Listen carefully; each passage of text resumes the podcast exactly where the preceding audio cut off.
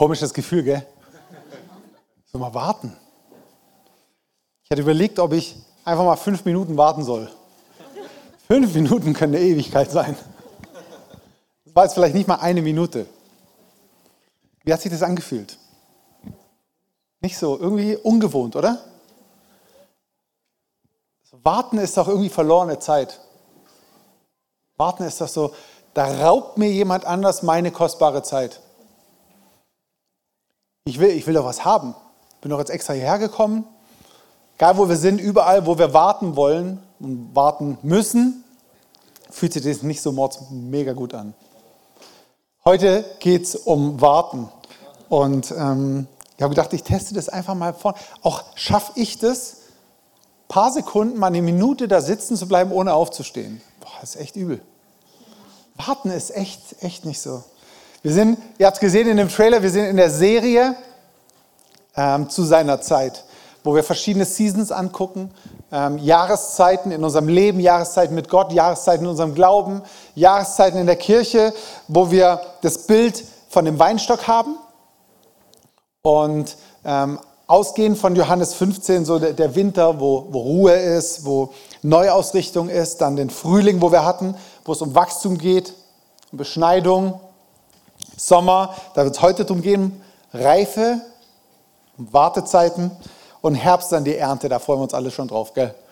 Ähm, oder ausgehend, ich möchte den, den Johannes 14, äh 15, 4, 5, 8 und 11 nochmal lesen. Und wenn du deine Bibel hast, dabei hast, schlag's mal mit auf. Johannes 15, 4 bis 5 und 8 bis 11. Bleibt in mir und ich werde in euch bleiben, denn eine Rebe kann keine Frucht tragen, wenn sie vom Weinstock abgetrennt wird. Auch ihr könnt nicht, wenn ihr von mir getrennt seid, Frucht hervorbringen. Ich bin der Weinstock, ihr seid die Reben. Wer in mir bleibt und ich in ihm, wird viel Frucht bringen, denn getrennt von mir könnt ihr nichts tun. Darin wird mein Vater verherrlicht, dass ihr viel Frucht bringt, meine Jünger werdet. Ich habe euch genauso geliebt, wie der Vater mich geliebt hat. Bleibt in meiner Liebe. Wenn ihr mir gehorcht, bleibt ihr in meiner Liebe genau so, wie ich meinen Vater gehorche und in seiner Liebe bleibe. Ich sage euch das, damit meine Freude euch erfüllt. Ja, eure Freude soll vollkommen sein. Ist nicht herrlich? Wollen wir noch mal kurz aufstehen und beten? Ich weiß, jetzt hattest du dich schon so richtig schön gemütlich eingerichtet für die Message. Aber es tut nochmal gut, so das Hirn durch zu ähm, aktivieren, den Kreislauf zu aktivieren und ähm, sich auf Jesus zu fokussieren. Danke, Vater. Danke, Jesus und danke, Heiliger Geist, dass wir hier mit rechnen können, dass du wirkst, Heiliger Geist. Und ich bete, dass du die ganzen Bilder, dass du die Message, dass du die Worship-Songs, dass du alles nimmst und zu uns direkt redest, zu jedem Einzelnen, wie er es braucht, heute Morgen. Dass wir nicht nur im Hirn verstehen, was du uns sagen möchtest, sondern dass, wir, dass die Herzen unseres Augens, wie der Paulus schreibt, erleuchtet werden, dass wir erkennen, dass wir dich erkennen, dass wir dich besser verstehen, dass wir ähm, näher an dein Herz kommen und ergreifen können, wie gut du bist, wie du bist, Vater. Ich danke dir im Namen Jesus. Amen. Amen. Genau, ihr dürft euch setzen. Wir können es ja mal machen, einfach die ganze Message stehen zu bleiben. Vielleicht kann man sich dann besser konzentrieren. Ich denke drüber nach. Also heute geht es um Sommerzeit der Reife. Und der Titel, war ich mir nicht ganz sicher, was ich sagen soll. Ich habe es jetzt mal einfach genannt, warum Warten wichtig ist oder auf was wartest du? Kannst ja aussuchen, welcher Titel dir besser passt. Warum Warten wichtig ist, weil Reifezeiten, im Sommer geht es um die Reife, sind Wartezeiten. Wenn wir das Bild nehmen von dem Weinstock, der im Sommer in der, in der vollen Pracht steht. Wir haben im Frühling ähm, ähm, gehört, dass da geschnitten wird. Ähm, warum das wichtig ist, wenn du die Message verpasst hast, hör sie dir gerne nochmal nach. Und die Trauben sind schon sichtbar, aber die schmecken noch nicht so gut. Ja, es ist noch ähm, wichtig, dass der Bauer dort wartet, obwohl er die Früchte schon sieht. Ich, ich denke mir manchmal, wie, wie schaffen die das? Ja, sie haben ja Erfahrung und alles, aber wenn ich jetzt so ein frischer Weinbauer wäre, ich sehe schon das, was vor mir liegt und würde es eigentlich gerne schon haben, muss aber noch warten. Und ihr wisst ja, oder vielleicht weißt du, dass es auf einen Tag hin oder her manchmal einen Unterschied macht, wie die Trauben nachher rauskommen. Also ob sie noch den letzten Schliff von der Sonne bekommen oder ob vielleicht ein Hagel sie zerstört, kommt es darauf an, wie lange oder wie gut der Bauer dort wartet. Und manchmal geht es uns im Glauben genauso, dass wir manche Dinge, die Gott in unserem Leben tut, die erahnen wir schon. Wir sehen so erste kleine Früchte, aber wir wollen gerne Abkürzung gehen. Ja? Wir, wir leben in einer Gesellschaft, wo alles ja instant verfügbar ist. Ihr habt vorgesehen, wie, wie schwierig das für den einen oder anderen ist, selbst für mich, mal ein paar Sekunden zu warten. Weil heute können wir alles sofort haben.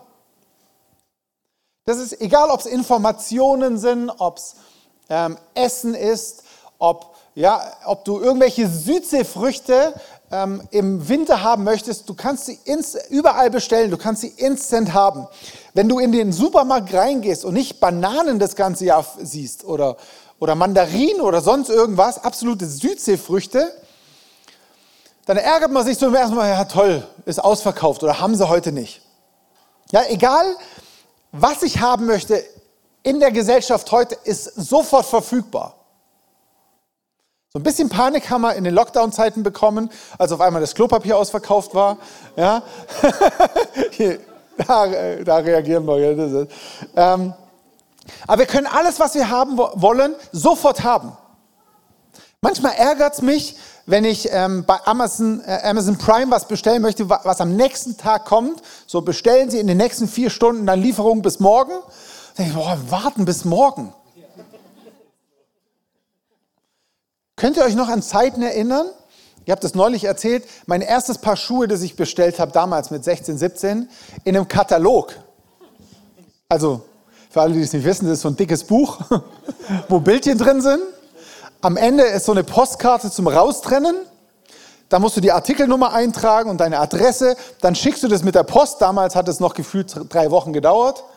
Dann wird es bearbeitet und so nach drei Monaten kommt dann dein Paket an. Und ich bin ausgeflippt. Heute, wenn es nicht am nächsten Tag geliefert ist, Mann, dauert das lang. Oh, Prime, zwei Tage. Ich kann alles instant haben. Essen, bestellen. Ich bete und, ah nee, beim Beten ist manchmal nicht so. Beten musst du, betest du und es passiert nicht so instant. Zeiten der Reife sind Zeiten des Wartens. Und ich glaube, dass das so ein wichtiger Schlüssel, so ein wichtiger Punkt ist, dass wir das nicht nur verstehen, also verstandesmäßig ergreifen, sondern dass wir, dass wir lernen, wie können wir damit umgehen. Was passiert in der Zeit? Wie gehen wir in dieser Zeit um? Wie, wie, ähm, gehen wir in diesen Seasons. Weil diese ganze Predigtserie, wo es um Jahreszeiten geht, ich meine, wenn wir rausschauen, ähm, können wir nicht drum kommen, mitzubekommen, dass es Jahreszeiten gibt. Aber in all den anderen Dingen, wie wir leben, wie wir arbeiten, wie wir essen, wie wir ähm, uns treffen oder wie auch immer, kennen wir keine Jahreszeiten mehr. Früher gab es das Erntedankfest, ja, in manchen Kirchen feiern das noch.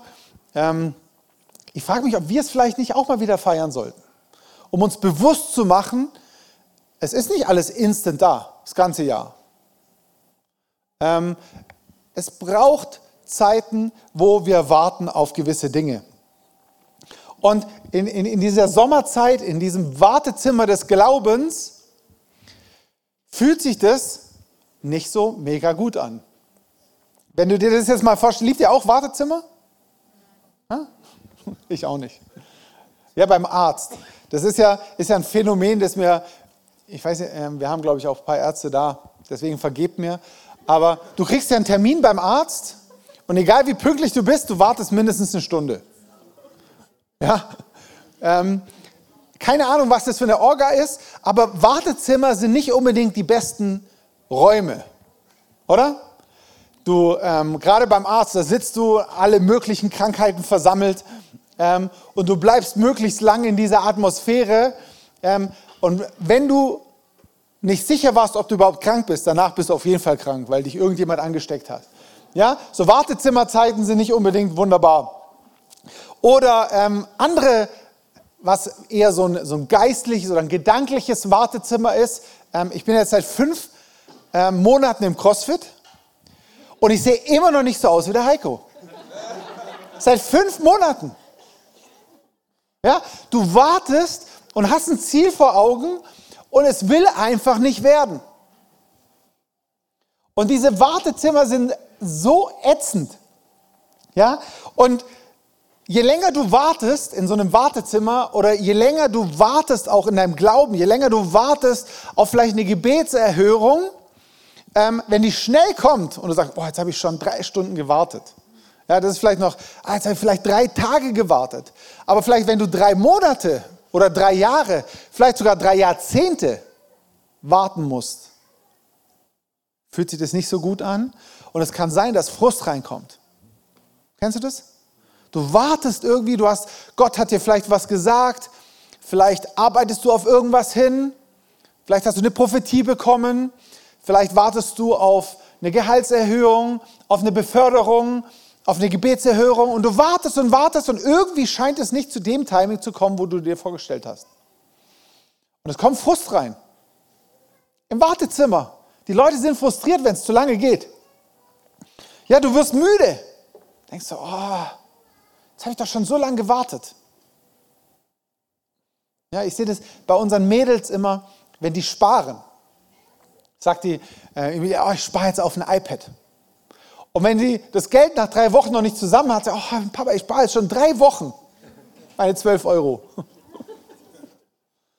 Ja, es, es kommt Frust rein und denkst so, und plötzlich, bei Kindern lachen wir so ein bisschen drüber, aber wie oft geht es uns selber so, Gott spricht irgendwas Gott verheißt dir irgendwas und es kommt irgendwie noch nicht so schnell, wie du dir gedacht hast. Und plötzlich kommt erst Frust rein. Ich so, ah, muss es so lange dauern? Dann geht es weiter, sagt er, kommen so Gedanken, wie hat Gott wirklich gesagt? Vielleicht habe ich mich verhört. Oder es geht in Vergessenheit. Hat Gott wirklich gesagt? Ich kann mich gar nicht mehr genau daran erinnern. Hat Gott wirklich gesagt, dass er mich versorgt? Hat Gott wirklich mir eine Zusage ge äh, gegeben? Wieso sehe ich sie denn noch nicht? Wieso sieht mein Leben denn noch so aus, wie es aussieht? Wieso habe ich meine Gebetserhörung noch nicht bekommen? Wieso bin ich noch nicht geheilt? Wieso, wieso? Die, diese Wieso-Phase, kennt ihr die? Wieso ist es noch nicht so, wie ich das gern hätte? Wieso muss ich noch warten? Wieso hat es Gott noch nicht getan? Wieso, wieso, wieso, warum? Und es ist eine absolut wichtige Phase. Und das ist nicht, weil, weil Gott uns irgendwie ranhalten will oder, oder so ein bisschen eine masochistische Ader hat. Sagst, oh, jetzt, jetzt piesag ich die. Ja? Die mich ist manchmal so, dass sie mich so ein bisschen ködert ja? und dann mir so ein paar Infos gibt und mich dann warten lässt. Geburtstag ist ja so eine, so eine Sache ähm, mit Überraschungen. wow, was für eine Überraschung. Ich kriege Geschenke am Geburtstag. Andere Story muss ich euch mal erzählen, das war. Ähm, ja, diese, aber diese Wartezeiten, ähm, die passieren nicht innerhalb von unserer Komfortzone.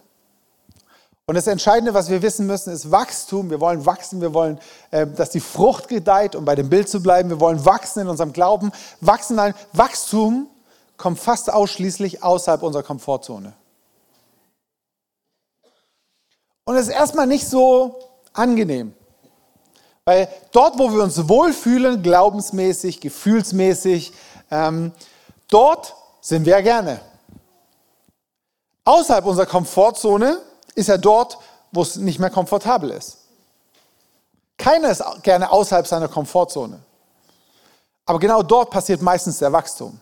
Überall dort, wo du außerhalb deiner Geduldskomfortzone bist, außerhalb deiner Glaubenskomfortzone, außerhalb dem Umfeld, wo du dich wohlfühlst, außerhalb deinem finanziellen Spielraum vielleicht, wo du sagst, okay, hier in dem finanziellen Spielraum, dort fühle ich mich wohl, da weiß ich, das kann ich geben, das bekomme ich, da bin ich so easy. Unangenehm wird es, wenn du auf einmal so, oh, wie Gott, ich soll auf einmal einen größeren Betrag spenden, dann reicht es mir doch gar nicht mehr. Das ist außerhalb unserer Komfortzone. Wie ich soll auf einmal für Heilung glauben? Ja, ja, so Kopfschmerzen und so, ja, das, das kann ich mir vorstellen. Aber wie? Krebs heilen? oder irgendwie sonst eine krasse Krankheit. Nee, nee, nee. Da fühle ich mich noch nicht wohl. Da bin ich noch nicht so geistlich reingewachsen. Das ist außerhalb unserer Komfortzone.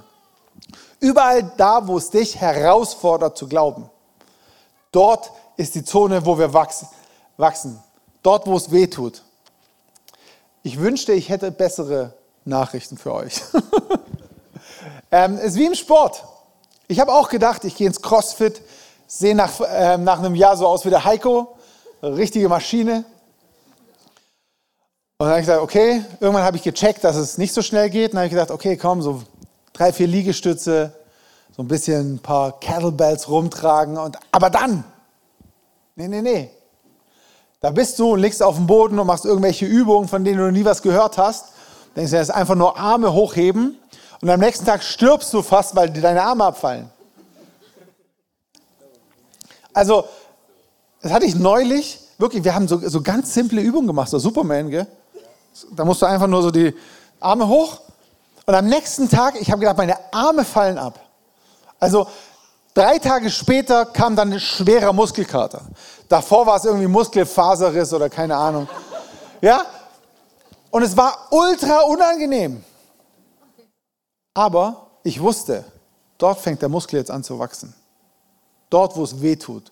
Dort dieser, dieser kleine Schritt, wo ich halt ins Schwitzen komme oder wo ich mich vielleicht mal auspower, wo ich über das hinausgehe. Und deswegen ist es, für mich ist es zum Beispiel so entscheidend, dass ich in der Gruppe Sport mache.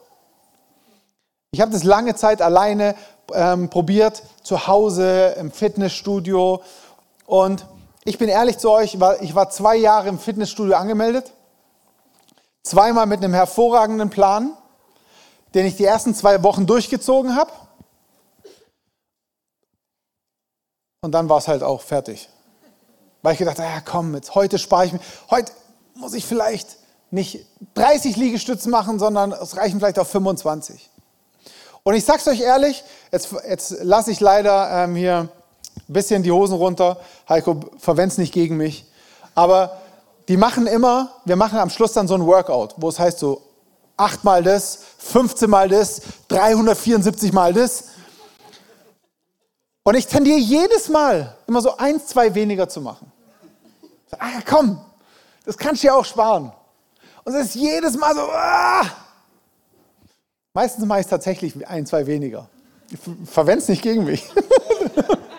ich wusste, es war eine schlechte Idee zu erzählen.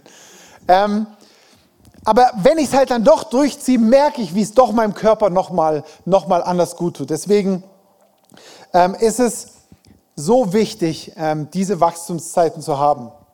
Galater 6, 9 stehen, lasst uns aber Gutes tun und nicht müde werden. Lasst uns Gutes tun, nicht müde werden, denn zu seiner Zeit werden wir auch ernten, wenn wir nicht nachlassen. Wenn wir nicht nachlassen, werden wir ernten. Hey, was für eine wunderbare Zusage. Zweitens, Zeiten der Reife sind Zeiten von Prüfungen. Ah, noch was Unangenehmes. Ja, wenn du an Sommer denkst, an was denkst du? Urlaub, Sunshine, chillen an der Dreisam mit einem super Drink, oder?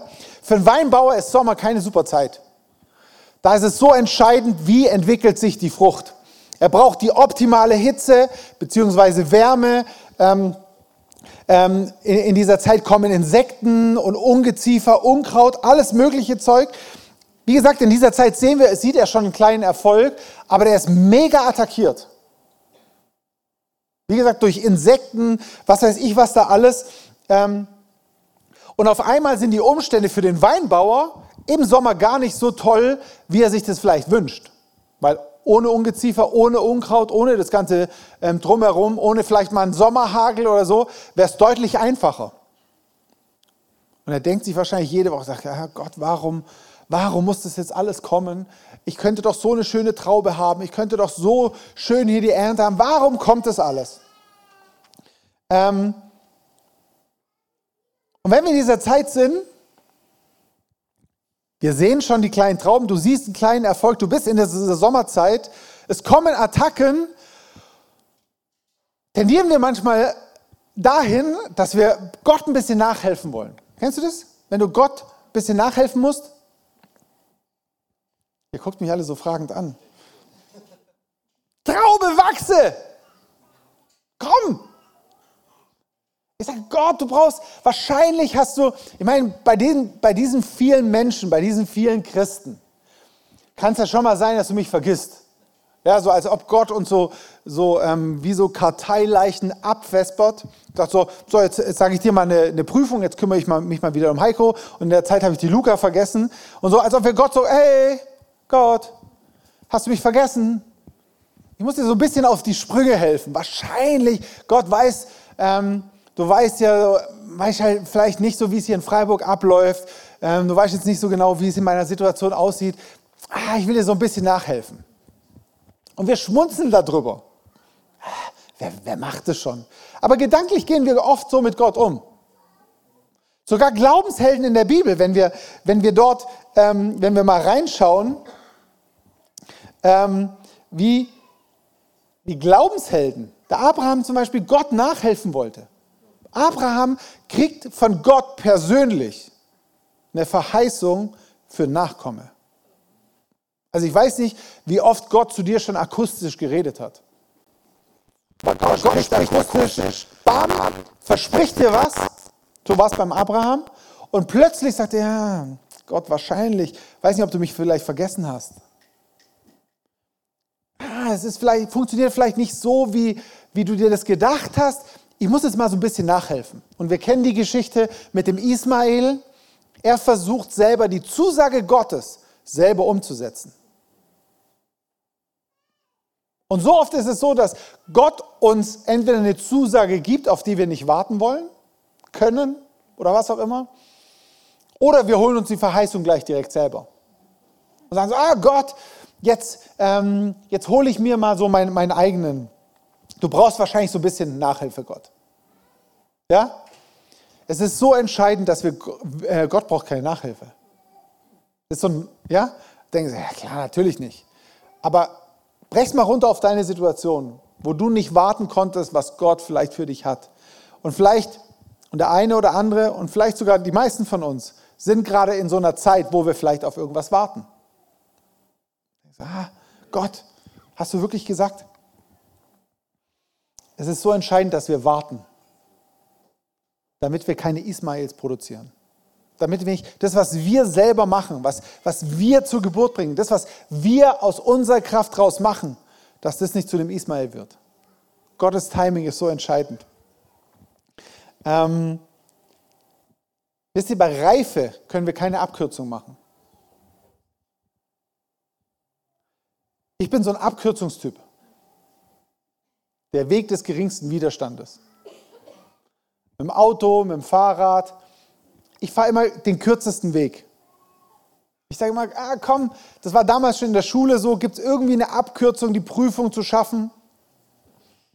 Gibt bei Computerspielen, ich war nie der Zocker, aber ich habe ähm, vielleicht deswegen wahrscheinlich. Ähm, wenn ich Computerspiele hatte, ich wollte eigentlich das Spiel nicht durchspielen, sondern ich habe mir die Cheats geholt, damit ich gleich alle Funktionen freigeschalten habe. Hat es irgendwie mehr Spaß gemacht. Ja, wir suchen so oft Abkürzungen, aber im, im Weg der Reife gibt es keine Abkürzung. Das merkst du bei Wein, das merkst du bei, bei, bei guten Spirituosen, das merkst du bei so, so vielen Sachen. Reifezeiten kannst du nicht abkürzen. Und ich glaube, dass das eine der größten Herausforderungen für dich und mich in dieser Zeit sind weil es eigentlich kaum mehr Wartezeiten gibt und dort, wo wir sie haben, empfinden wir sie als ultra unangenehm, als störend. Da wollen wir sie beseitigen. Aber reife Zeiten können wir nicht abkürzen. Das Spannende ist ja, dass wir das sogar im Leben von Jesus sehen. Du wirst vielleicht die Geschichte kennen, wo Jesus in die Wüste geführt wird vom Geist und der Teufel ihn angreift, ihn prüft. Und du kannst die, ähm, die Geschichte gern mal durchlesen. Ein Aspekt, wo da drin vorkommt, ich meine, der Teufel wusste ja seit Garten Eden, wo Gott gesagt hat, es wird einer kommen, der wird dir den Kopf zertreten, der wird sich die Herrschaft wieder an sich reißen. Möchte ich jetzt nicht näher darauf eingehen. Der Teufel wusste, dass das Jesus irgendwann mal tun wird. So, ich meine, Teufel ist wahrscheinlich so realistisch, dass er mit Jesus, ähm, dass er ihn nicht anlügen konnte, so nach dem Motto, ey, das wird eh nicht passieren und so. Er wusste, das wird irgendwann mal passieren. Und er hat Jesus nicht angeboten, ähm, dass es nicht mehr passiert, sondern er hat ihm eine Abkürzung angeboten. Er hat gewusst, Jesus bekommt irgendwann mal alle Reiche dieser Welt. Und was sagt der Teufel? Du kannst es alles schon haben. Du kriegst es ja sowieso. Aber du kannst es jetzt schon haben. Und er bietet ihm eine Abkürzung an und sagt, du kannst es, du kriegst es ja sowieso, aber weißt du die Sache mit dem Kreuz? Erspar dir das lieber. Es wird mega unangenehm. Es wird richtig, richtig herausfordernd. Ich biete dir einen Deal an, das, was du eh bekommst, spar dir die Sache mit dem Kreuz, bet mich an und du kriegst das jetzt schon. Der Teufel hat Jesus eine Abkürzung angeboten. Und zwar eine angenehme Abkürzung. Ich meine, stell dir mal vor, du weißt, du wirst sterben. Du wirst gefoltert. Du gehst ans Kreuz. Also Jesus wusste, was ihn dort erwartet. Wäre es nicht so einfach gewesen, einfach eine Abkürzung zu nehmen? Wie oft ist es, oder auch wenn es nicht oft ist, vielleicht war es bei dir noch gar nicht so. Aber habe Jesus vor Augen, wenn du, wenn, wenn du ein Ziel vor Augen hast und eine vermeintliche Abkürzung kommt. Hey, du kannst dir sparen. Den unangenehmen Part kannst du dir sparen. Die unangenehme Wartezeit kannst du dir ersparen. Diese Reife, die du dort erlebst, die notwendig ist, kannst du nicht abkürzen. Bleib dran, bleib, bleib an Gottes Timing. Wisst ihr, wir haben dieses Sommer ist, ist eben diese Zeit der Reife. Und manchmal haben wir nur das im Auge, wo wir hinwollen, das Ergebnis.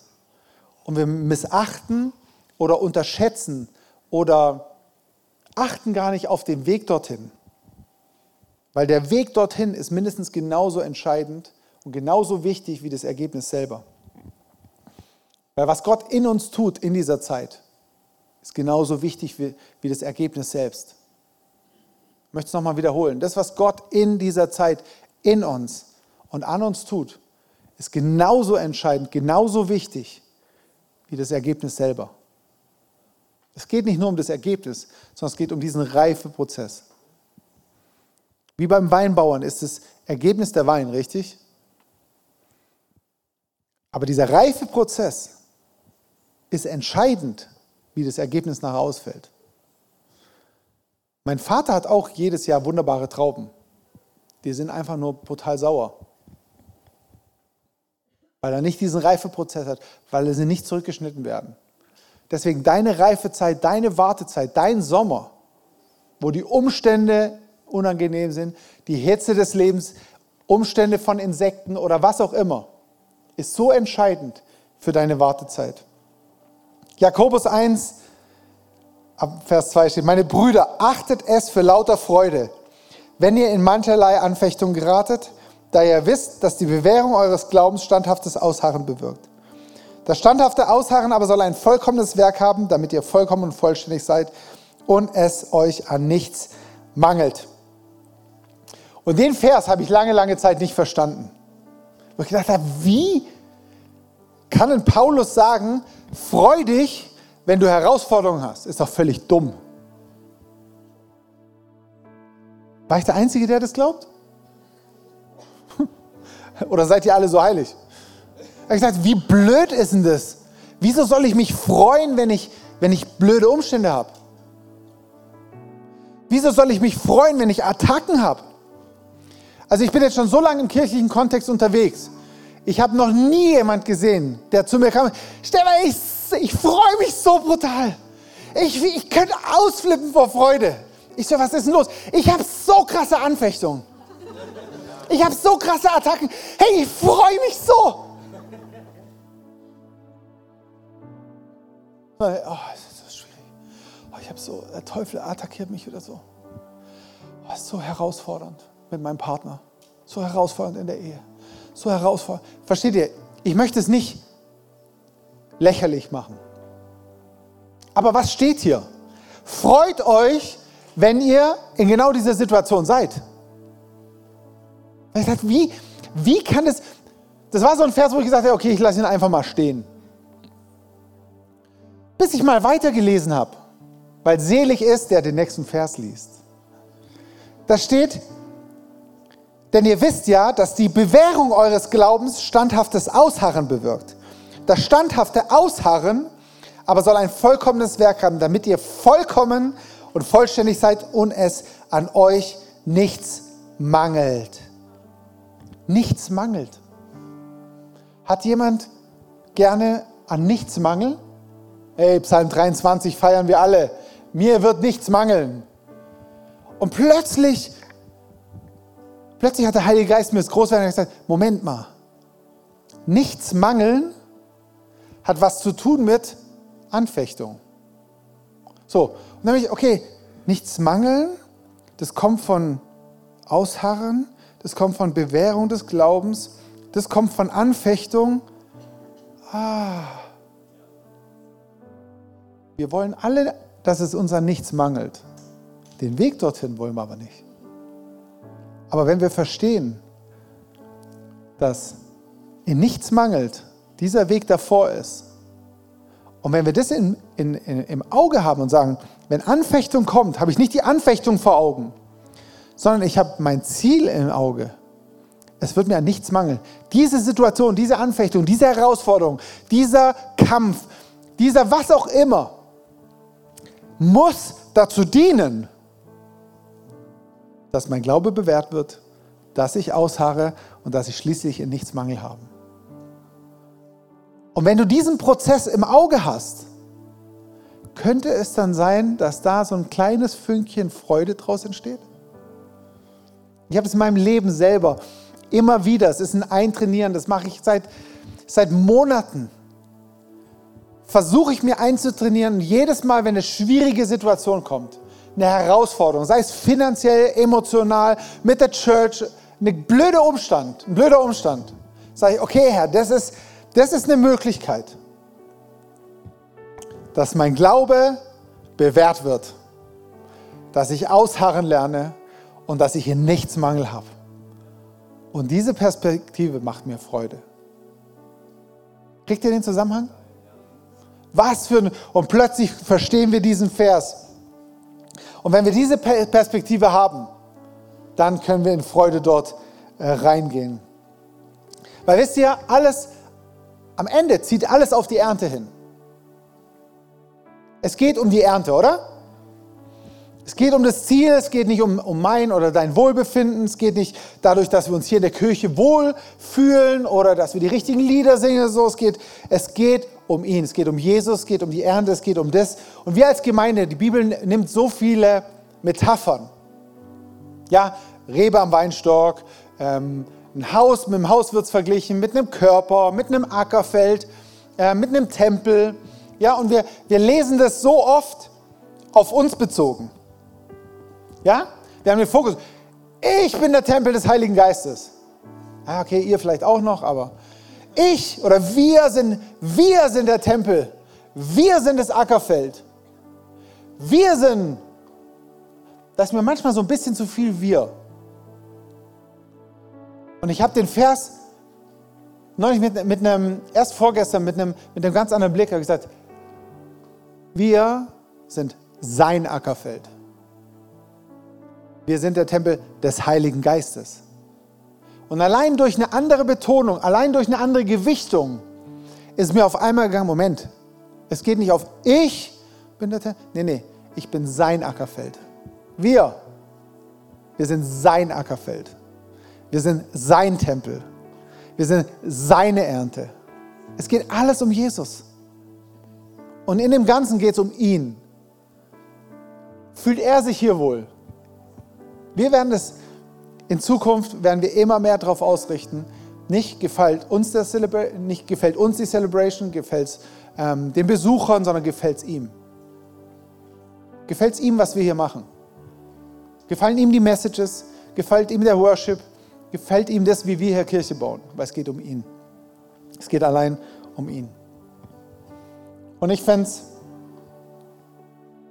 ich würde dir gerne die Möglichkeit geben, jedem Einzelnen darauf zu reagieren. Das tut manchmal gut, wenn man aufsteht, Deswegen, wenn du aufstehen möchtest, kannst du aufstehen, kannst auch sitzen bleiben. Mach das so, wie, du, wie das gut für dich ist. Aber ich möchte einfach noch ein paar Minuten die Zeit geben. Zum einen, dass du sagen kannst, ich möchte Ja zu, einem Sommer, zu einer Sommerzeit sagen. Ich möchte Ja zu einer Wartezeit sagen. Ich möchte Ja zu dem sagen, wo du Gott mich reinstellst. Zu der Season, zu der Jahreszeit. Ich sage Ja dazu. Und ich sage nicht nur heute Morgen Ja dazu, sondern ich sage auch heute Nachmittag Ja dazu. Ich sage morgen Ja dazu. Ich sage an jedem einzelnen Tag Ja dazu. Und da ist manchmal so ein Moment hilfreich, dass du dich daran erinnern kannst, aber der wird nicht entscheidend sein für den Rest deines Lebens. Was entscheidend sein kann heute für den Rest deines Lebens, ist, wenn du dich noch nicht für Jesus entschieden hast. Wenn du sagst, ich, ich glaube vielleicht an Gott, aber ich habe noch nie eine bewusste Entscheidung für Jesus getroffen. Ich habe noch nie bewusst gesagt, Jesus, ich gebe dir mein ganzes Leben. Ich wende mich weg von allem Alten. Ich kehre um und ich möchte, dass du mein ganzes Leben in Besitz nimmst. Ich möchte, dass du mein König bist. Ich möchte mein Leben mit dir leben. Ich möchte dein Leben haben. Wenn du die Entscheidung noch nie getroffen hast, möchte ich dich ermutigen, sie heute Morgen zu treffen. Weil diese Entscheidung wird dein restliches Leben bis in alle Ewigkeit bestimmen. Und weil es so eine wichtige Entscheidung ist, es ist die wichtigste in deinem Leben. Alles andere kannst du ändern. Ah, außer deine Frau oder dein Mann. Wenn du die geheiratet hast, dann eigentlich auch nicht mehr. Aber dein Haus kannst du, Job, Wohnort, aber wo deine Ewigkeit, wo du deine Ewigkeit verbringst, wird in diesem Leben entschieden. Und weil es die wichtigste Entscheidung ist, triff sie nicht leichtfertig. Triff sie nicht aus einer Emotion raus, sondern überleg dir jetzt gut, ob du diese Entscheidung treffen willst. Und wenn du die treffen möchtest, dann komm nachher zu, zu neu hier, zum Welcome-Team, zu mir oder zu wem auch immer, wo du denkst, der hätte, der kann dir ein bisschen was dazu erzählen und mach diese Entscheidung fest, weil die wird dein Leben für immer verändern.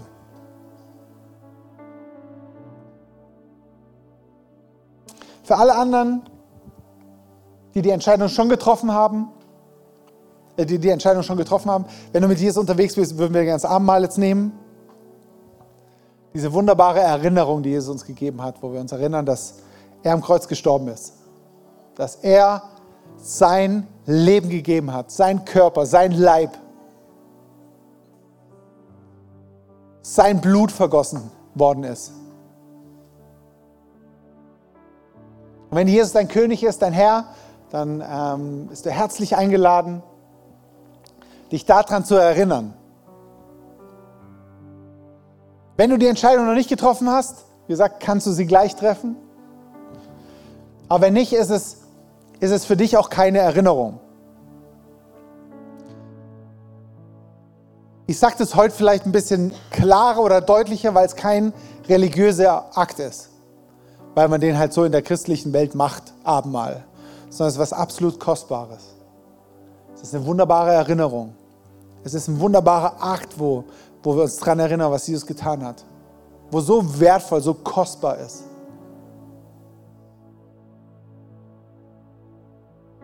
Das kannst du aber nur machen, wenn du dich dafür entschieden hast. Wenn nicht, hast du zwei Möglichkeiten. Entweder du machst es, kannst dich jederzeit für ihn entscheiden. Wenn du sagst, oh, aus irgendwelchen Gründen noch nicht, mag ich noch nicht oder so. Gott lässt dich stehen, er liebt dich genauso sehr. Er liebt dich so sehr. Er liebt dich so sehr, dass er dir deinen eigenen freien Willen lässt. Okay?